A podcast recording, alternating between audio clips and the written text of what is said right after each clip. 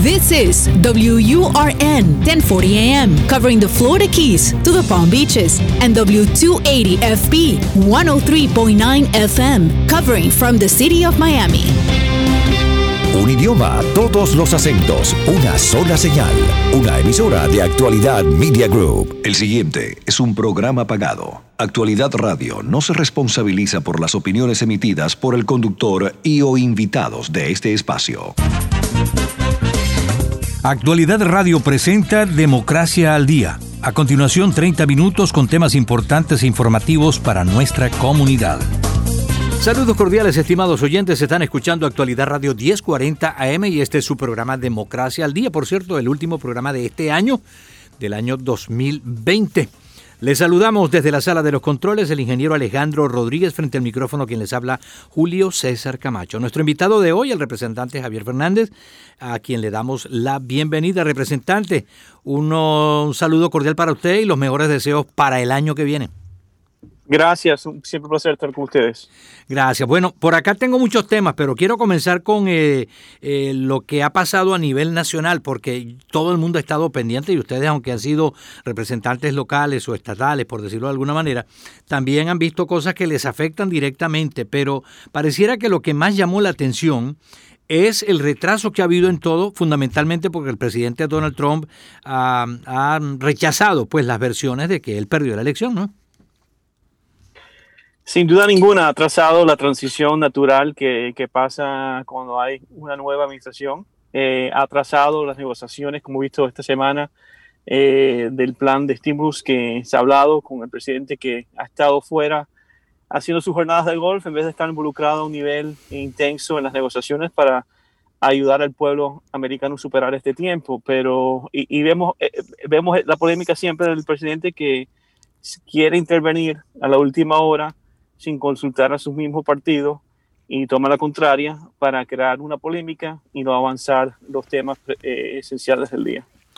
Sí, y lo que está planteado ahora, por lo visto, es que ya como ya se firmaron lo de los 900 mil millones, y está planteado lo de los mil millones y como decía, aparentemente los demócratas están de acuerdo con, con ese monto, ¿no? De dar los dos, mil dólares a los ciudadanos, eh, pero los republicanos pareciera que están un poco reacios a ellos. ¿Por qué este rechazo? O sea, ¿cuál es la razón para, para rechazar lo de los dos mil dólares para los ciudadanos? Bueno, primero eh, habla mucho del, del, costo total de esa propuesta, que es una, una, una cifra sustancial, pero también eh, que la ayuda no es limitada a personas que, que, necesitan, la necesitan en este momento. Hay mucha gente que está necesitada eh, por, eh, por, haber perdido su trabajo, ver sus horas disminuidas, dado la, la, crisis económica que estamos viviendo, pero la propuesta en sí le considera a, todas las familias que ganan menos, y creo que es de 75 mil dólares al año, ese beneficio. Y hay mucha gente que no creen que eso es apropiado, eh, dado que va a haber para muchas personas necesidad por un buen tiempo, eh, mejor enfocar, eh, dicen ellos, la ayuda a esas familias que están necesitadas solamente. Eh, hay dos aspectos que quisiera tocar en cuanto a las elecciones del pasado mes de noviembre. La primera de ellas, desde luego, a nivel estatal, Florida, lo que pasó aquí en Florida, y lo que pasó a nivel nacional. En el aspecto nacional, obviamente, Joe Biden ganó. Muchos dicen que de manera bastante cómoda porque sacó, creo que siete, un poquito más de siete millones de votos de ventaja en el voto popular. Y en el voto del colegio electoral, pues también tuvo una ventaja bastante cómoda. Eh, pero lo de Florida nos llama bastante la atención porque eh, se suponía que en Florida el Partido Demócrata le fuera un poco mejor. ¿Qué pasó aquí en Florida? Bueno, de primero yo creo que eh, los republicanos montaron una campaña muy eficaz enfocada en temas de, seguridad económica y personal y no, nosotros tuvimos un mensaje para responder esa crítica, esa, preocupación del pueblo y también Vemos que los temas eh, que siempre han utilizado, el socialismo, eh, este año de nuevo eh, el tema de la seguridad personal con la reacción a las protestas de Black Lives Matter que, empezaron este verano, la manipularon para, para rendirle la gran mayoría de los votos a ellos. Creo también que en, muchos casos nuestras campañas demócratas, las encuestas que estamos utilizando para avanzar nuestros mensajes, eh, estaban muy mal proporcionadas, no tenían, eh, no estaban en sí viendo o notando lo que era el ambiente político del pueblo en este momento. Y dado eso, el mensaje que utilizamos no era un mensaje que soñó con el, con el pueblo. Em, habías dicho que habías estado teniendo conversaciones eh, con tus colegas, los donantes y el liderazgo del partido. Cuéntanos un poco sobre esas conversaciones, cómo han sido y qué te han contado sobre el futuro del Partido Demócrata, no solamente a nivel estatal, sino a nivel nacional. Bueno, a nivel estatal, mucho enfoque ahora en, entender qué pasó. Eh, hemos hecho estudios de nuestras encuestas para entender eh, por qué esos instrumentos fallaron, la manera que fallaron. También a tratar de avanzar una política nueva en términos de un mensaje económico que nos falta, yo creo, como un partido aquí en la Florida en particular, a darle contrario al mensaje republicano. Y a nivel nacional, tratar de utilizar las, las eh, elecciones que se, que se aprendieron en estados como Georgia, en Virginia, donde esta jornada tuvieron mucho éxito, y tratar de aplicarlas aquí en la Florida. Y, vemos que esta conversación sigue desarrollándose en este momento en el estado de Florida, en lo que es eh, la carrera para un nuevo líder del Partido Demócrata, en la cual yo estoy apoyando al señor Manny Díaz, el exalcalde, porque creo que él tiene la experiencia eh, y puede formar una coalición política que puede avanzar el partido de la mejor manera aquí en el 2022. Estamos conversando, amigos oyentes, con el representante estatal Javier Fernández. Eh, ha citado, representante, un punto importante y es el estado de Georgia. Eh, pareciera que no están de acuerdo tanto el presidente Trump como el Partido Republicano. Al Partido Republicano, desde luego, le preocupa sobremanera perder el control del Senado. Ya perdieron la presidencia y ahora pareciera que con lo que está planteando el presidente Donald Trump está eh, causándole mm, traspiés a su propio partido en el estado de Georgia. Eh, ¿Qué pasa si el Partido Demócrata gana los dos puestos del Senado? ¿Qué pasa si gana uno solo? Bueno, eh, creo que si ganamos nos, nos rinde el control del Senado, que sería algo sumamente ventajoso para el presidente electo Biden, comenzando su jornada en, términos de poder avanzar prioridades eh, eh, legislativas por el Congreso en ambos, ambos cámaras, porque sabemos que en esta jornada perdimos bastantes escaños en la Cámara de Representantes. Creo que nos queda una mayoría de tres asientos después de las contiendas que se perdieron y también mucha gente que se han retirado para formar parte de la nueva administración. Entonces, la, victoria en, las victorias en Georgia son esenciales por esa razón, porque van a cambiar la trayectoria de la presidencia del presidente elect Biden potencialmente, porque si se gana el Senado, eh, ojalá tengan eh, el potencial de avanzar más propuestas eh, por, ese, por esa Cámara. Hay algunas, ah, vamos a decir, algunos proyectos de leyes, algunas ah, algunas ideas que mm, necesitan una mayoría eh, holgada de parte, esto asumiendo que el Partido Demócrata tuviera el control del Senado, o sea, más puestos en el Senado. Eh, ¿Cuál sería la circunstancia eh, que cambia cuando hay que hacer una votación en la que se requieren las dos terceras partes de los votos del Senado? Bueno, yo creo que, que más eh, eh, eh, es lo más cotidiano que es lo más importante. Y llevamos aquí muchos años sin tener presupuestos formales pasados por la gran mayoría de los últimos 8 o 12 años en nuestro país. Una manera muy difícil para un presidente crear un legado de su administración. En, en, gran mayoría, el presidente Clinton, para dar un ejemplo, creó su legado a través del presupuesto entonces, tener esa plena mayoría en el Senado representa esa oportunidad también aquí para el, vicepresidente, el vicepresidente electo, perdona, Joe Biden.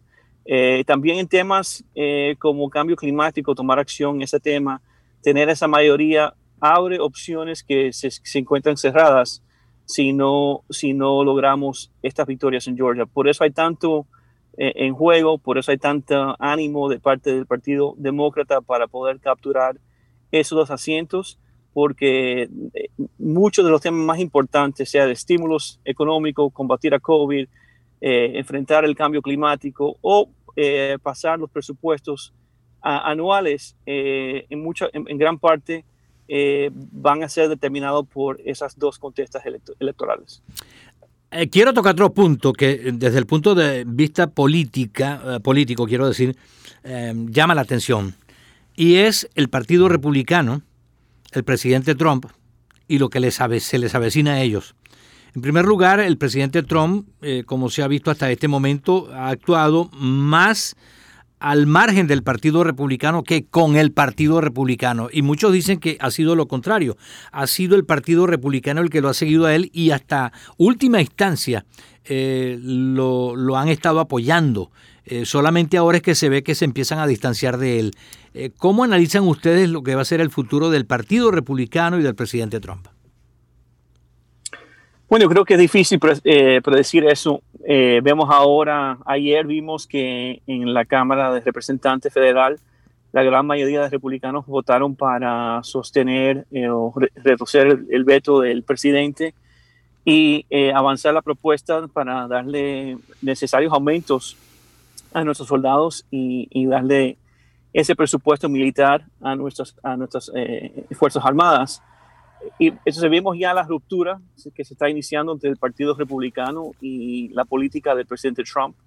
Eh, y creo que este el tema de los dos mil dólares también va a presentar otra ruptura porque vemos que para, hablamos de Georgia, los dos senadores, Perdue y Loeffler, que representan el estado de India, van a tener, tener que tomar una posición muy difícil, eh, contraria al presidente y con los demócratas en apoyar los dos mil dólares o en contra de los deseos del pueblo, que es apoyar, darle un, apoyo más grande económico eh, a los eh, ciudadanos de Georgia en un momento muy difícil. Entonces, ya esas rupturas se están viendo, pero vemos que todavía su influencia aquí en la Florida en particular es bastante sustancial. Vemos que la gran mayoría de nuestra delegación federal eh, apoyando los esquemas del presidente de tratar de contradecir la votación pública del país eh, este noviembre pasado. Entonces vamos a ver, yo creo que falta mucho por eh, definirse en los próximos meses y años. Y la política personal de su familia, vemos que Ivanka Trump se, se está reubicando aquí en la Florida. Muchos comentan que a lo mejor tiene vista una contesta contra Marco Rubio. Y eso, eh, eso sí que va a formar otras estructuras nuevas y cambiar la trayectoria política del presidente y del partido como resultado. Seguimos conversando con el representante estatal Javier Fernández. Em, una de las noticias que también ha hecho muchos titulares estos días ha sido los perdones del presidente. Quisiera que nos hablara un poco su análisis sobre esto. Sí, vemos que ha utilizado este poder extraordinario para concederle, eh, eh, eh, limitar las condenas de, de personas que, cuya trayectoria personal muy cuestionable, ayudar a sus propios amigos políticos, liberarse de, potenciales cargos o actuales cargos que, de cual fueron condenados. Y hemos visto los comentarios de personas que han sido aliados del, presidente, como el ex gobernador Chris Christie, que ha criticado el uso de su poder, en este caso, en el caso del, del señor eh, el padre de Jared Kushner, donde eh, en su, en su, opinión fue un caso bastante eh, negativo, un, abuso, un fraude que, que, que, cometió contra, contra el pueblo de New Jersey.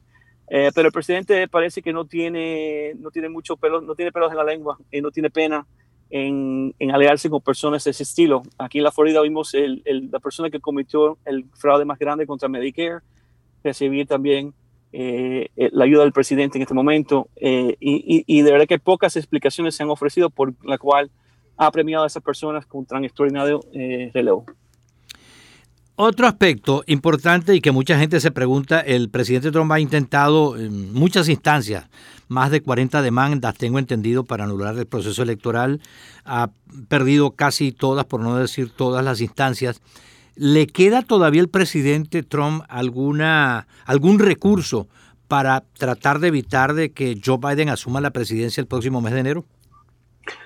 Ya, ya yo creo que todas las fuentes legales se la han cerrado. El único recurso que le queda yo creo que es el 6 de enero cuando se convoca el colegio electoral para certificar eh, la votación de los estados, pero sería algo extraordinario, yo creo que no sostenible políticamente que votaran en contra del el pueblo aquí americano y no concederle los votos al el, el presidente electo Joe Biden. entonces yo creo que ya el tema de, de, la elección es un tema ya decidido pero vemos que eh, por su ganancia personal el presidente sigue manipulando el tema porque sigue recaudando dinero a, dos super PACs eh, que supuestamente están organizados para combatir este supuesto fraude que él alega, pero que en, gran, en realidad se van a utilizar para pagar eh, gastos personales. Mucha gente especula que hasta las deudas del personal de que tiene, que se han, que son de casi 500 millones de dólares se pueden retirar en gran parte con los 200 millones de dólares y más que se han recaudado a través de esos super PACs. Entonces, la pregunta para el pueblo es, ¿se está beneficiando él o, hay, hay fuentes legítimas eh, para poder cambiar el resultado? Yo creo que las respuestas que ya no quedan opciones legítimas y que estamos ahora, seguimos con esas solicitudes de ayuda, son para su ganancia personal. ¿La ley le permite hacer eso?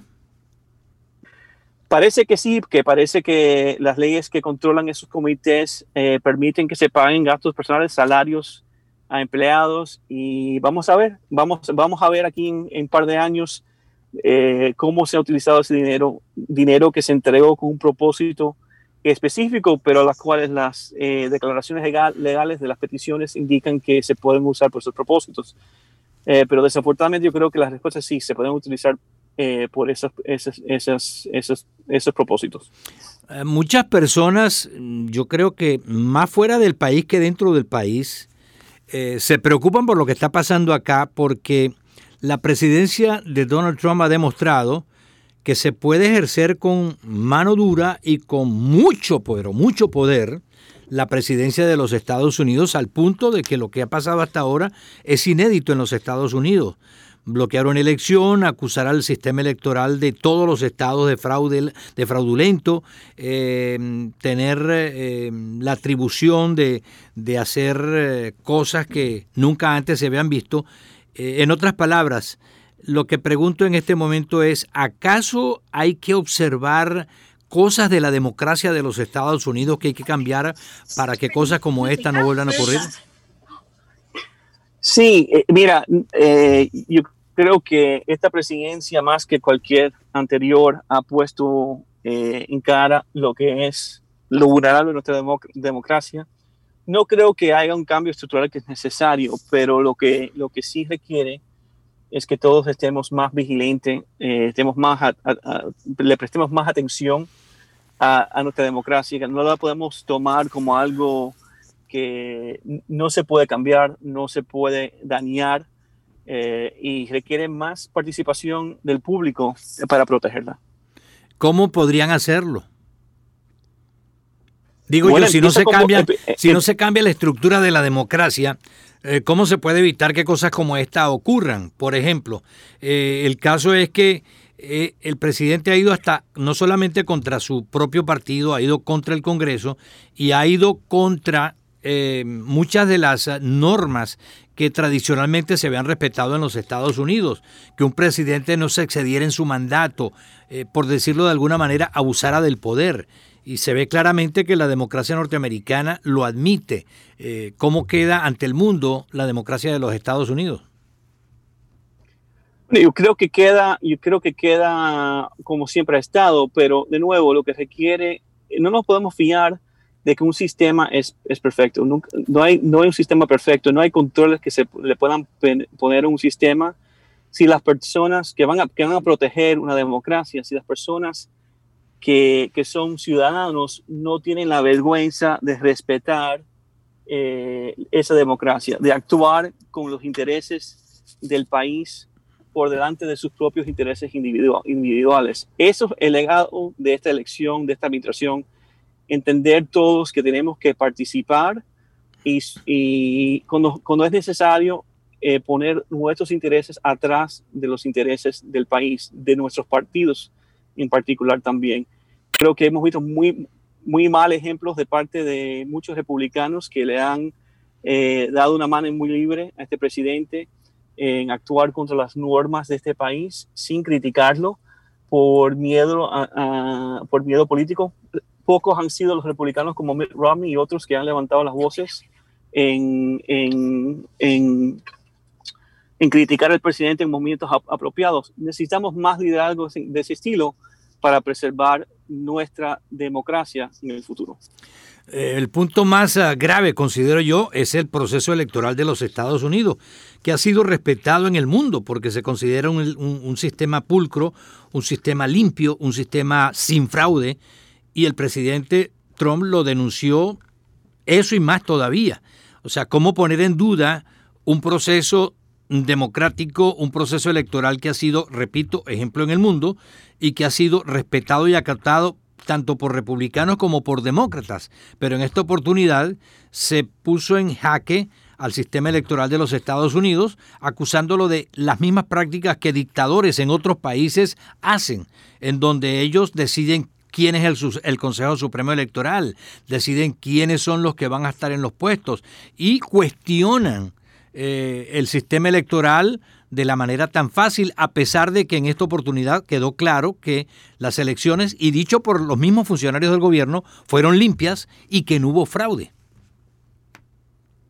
Pero, Julio César, yo creo que es importante eh, recordar que cuando el presidente solicitó el apoyo de miembros de la legislatura de Michigan, por ejemplo, ellos se rehusaron cooperar en este esquema. Eh, entonces, yo creo que eh, los sistemas estructurales existen para proteger nuestra democracia contra las intervenciones de individuos como el presidente Trump, pero dependen de nuevo de eh, la fortaleza, eh, la integridad de los individuos, miembros de legislaturas del pueblo, de, de, poner sus intereses atrás de los intereses de la nación y del pueblo, del sistema en sí.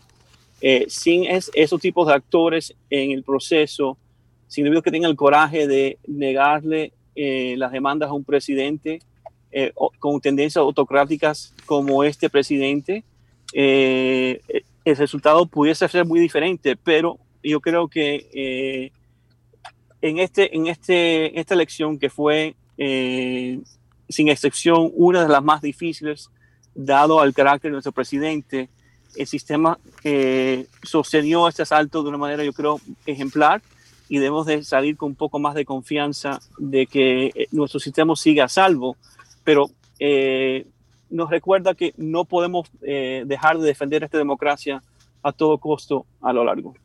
Me quedan dos punticos, tres puntos, pero vamos a ver si nos alcanza el tiempo para los tres. El primero es el del desempleo, beneficios del desempleo, que también fueron importantes en las negociaciones sobre el paquete de estímulo federal. ¿Cómo piensa que está funcionando el sistema de desempleo aquí en Florida? ¿Qué cambios han propuesto los demócratas en Florida? Bueno, aquí hay muchos cambios que se han propuesto. El ex senador José Javier Rodríguez y la representante Ana Scavani y otros han, propuesto varios cambios esenciales, eh, cambiando la manera de calcular beneficios, ofrecer términos de beneficio más largo. Eso sí requiere eh, buscar un balance porque esos son costos que costean los mismos empleadores de, los negocios que emplean a, personas aquí y queremos que esas personas empiecen a regresar en personas a su empleo. Entonces, un, balance es necesario, pero yo creo una, una, el sistema en sí no creo que le falta mucho por desear. Mucha gente sigue eh, con problemas en reclamando beneficios porque es un sistema no adecuado y aún más eh, para reabrir la economía como quieren los republicanos a todo costo. Yo creo que una, un elemento necesario, la cual no se está hablando, es la necesidad de ofrecer lo que es eh, pago eh, para gente que se encuentran eh, enfermos de COVID y que no tienen ese beneficio a través de su empleador o que han sido expuestos a COVID y no tienen pago para tener paid leave y poder no atender al trabajo. Si seguimos con ese incentivo en nuestra economía, una persona tener que participar para ganar, seguimos poniendo todos, a todos en riesgo en nuestra salud y también a nuestra economía dado a la potencial de eh, seguir eh, contaminándonos. Hablando del coronavirus, sabemos que la vacuna llegó a Florida. Eh, ¿Qué piensas sobre la vacuna y su distribución en este estado? Bueno, yo creo que eh, la actuación del gobernador ha, sido polémica. Eh, no está siguiendo los requisitos de la CDC que, que, sugieren que debemos de ofrecer la vacuna a personas que están trabajando en nuestros hospitales, en nuestros ALFs o sitios de, cuidado de, de, personas de mayor edad y ha tomado la decisión unilateral de ofrecer la vacuna a personas de mayor de 65 edades que entendemos que son vulnerables, pero que están en gran mayoría aislados en, en, en locales donde hay condiciones controladas. Y las personas que entran y salen de esos sitios son las personas que tienen el más riesgo de contaminarlos. Por eso la CDC eh, ha declarado que son las personas que se deben de priorizar en términos de darle la vacuna. Se creo que su actuación, de nuevo, no siguiendo la ciencia, no siguiendo eh, el liderazgo de nuestros expertos de salud pública, eh, pretende bastantes problemas por el Estado. Y vemos que las tasas de infección ahora de promedio ayer superaron el 11% a nivel estatal eh, con Miami bajo de esa cantidad que ha sido el sitio que ha tenido el más volumen de casos. Sabemos que el problema de, COVID, coronavirus, sigue ampliándose en la Florida en vez de tomar una trayectoria positiva, reduciendo los total números de casos. 30 segundos para que me digas qué piensas hacer personalmente, en qué te enfocarás de ahora en adelante.